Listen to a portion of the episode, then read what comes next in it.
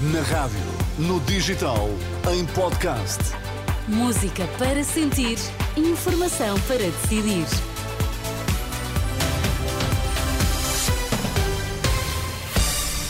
Notícias agora na Renascença. Para já, Miguel, quais são os títulos em destaque? O Ministro dos Negócios Estrangeiros congratula-se com a libertação de uma cidadã nacional que estava entre os reféns libertados esta tarde pelo Hamas na sequência do acordo com Israel.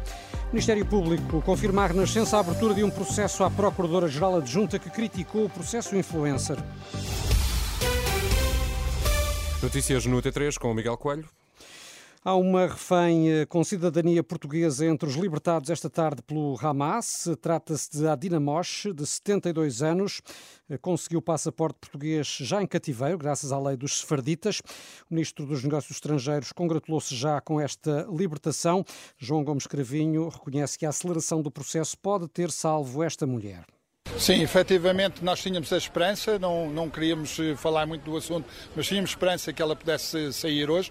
Eh, Confirma-se que saiu. Trata-se de uma pessoa eh, a quem podemos eh, tratar de forma acelerada o seu pedido de nacionalidade portuguesa. Portanto, é uma satisfação verificar que pudemos dessa maneira dar um, um contributo. Naturalmente que há ainda mais que precisamos que sejam libertados. Eh, aliás, queremos que sejam libertados todos os reféns e aí o nosso, o nosso apelo para o Hamas. Portugueses, eh, não quero dar mais números porque estamos agora a tratar de forma sigilosa com diversas autoridades. João Gomes Carvinho, que hoje esteve em Israel e na Cisjordânia, aqui em declarações registadas pela RTP3. A neta de Adina Mosh falou à enviada especial da Renascença a Israel no início deste mês.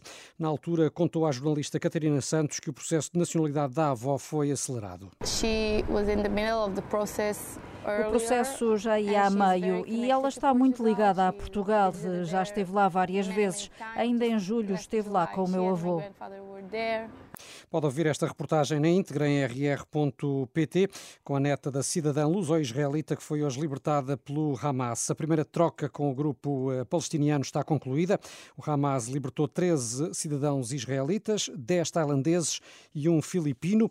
Por seu turno, Israel libertou 39 eh, prisioneiros palestinianos, na sua maioria mulheres e jovens, isto de acordo com o governo do Qatar, que tem estado a mediar eh, o acordo.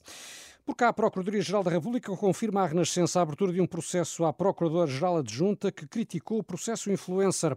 Em causa está um artigo que eh, Maria José Fernandes assinou esta semana no Jornal Público, onde tecia duras críticas aos métodos utilizados na investigação realizada pelo Departamento Central de Investigação e Ação Penal.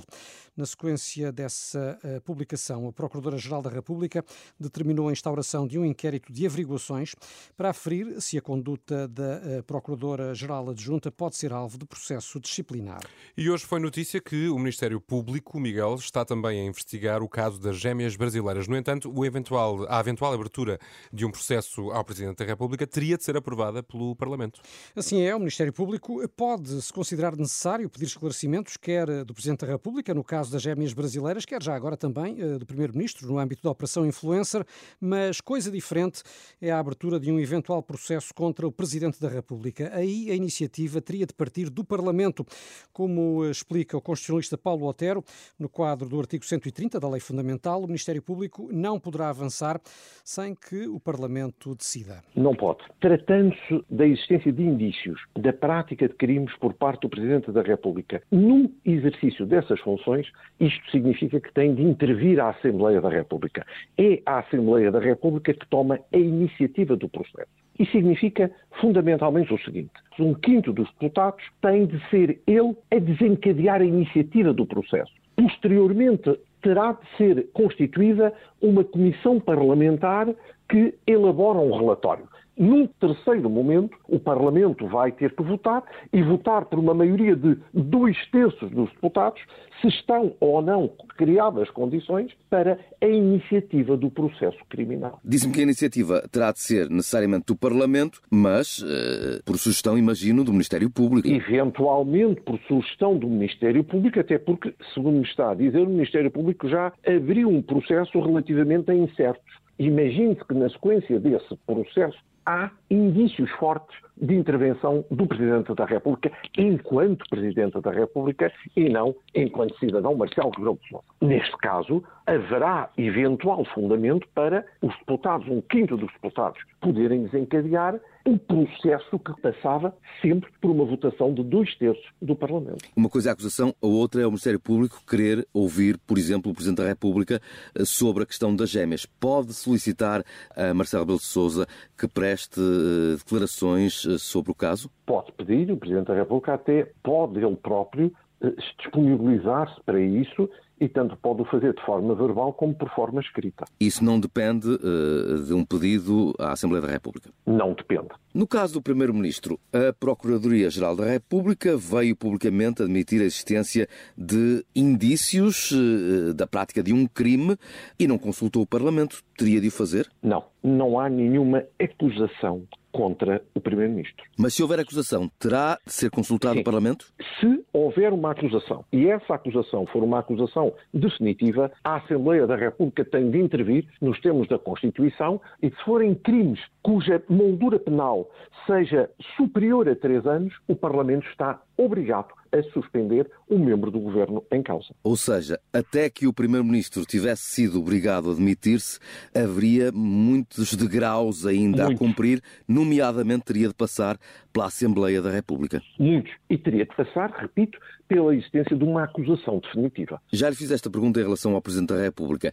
No caso do Primeiro-Ministro, na Operação Influencer, independentemente de consultar ou não o Parlamento, pode o Ministério Público pedir para ouvir o Primeiro-Ministro nesta fase? Vamos lá ver, a intervenção do Parlamento é apenas no caso de ser formada acusação, uma acusação definitiva, e a intervenção do Parlamento tem a ver com a suspensão ou não do titular em causa o Primeiro-Ministro pode, ou por iniciativa do Ministério Público, ou por sua própria iniciativa, requerer que seja ouvido. Audição essa, de forma verbal ou por forma escrita.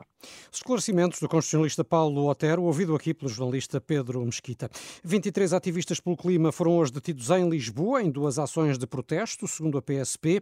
19 foram detidos por terem invadido o Ministério das Infraestruturas e por desobediência. Os restantes quatro, Renato, foram detidos de manhã no Ministério do Ambiente. As notícias da Renascença, já sabes, estão sempre também em rr.pt. São agora 6 e 8, tempo e trânsito já.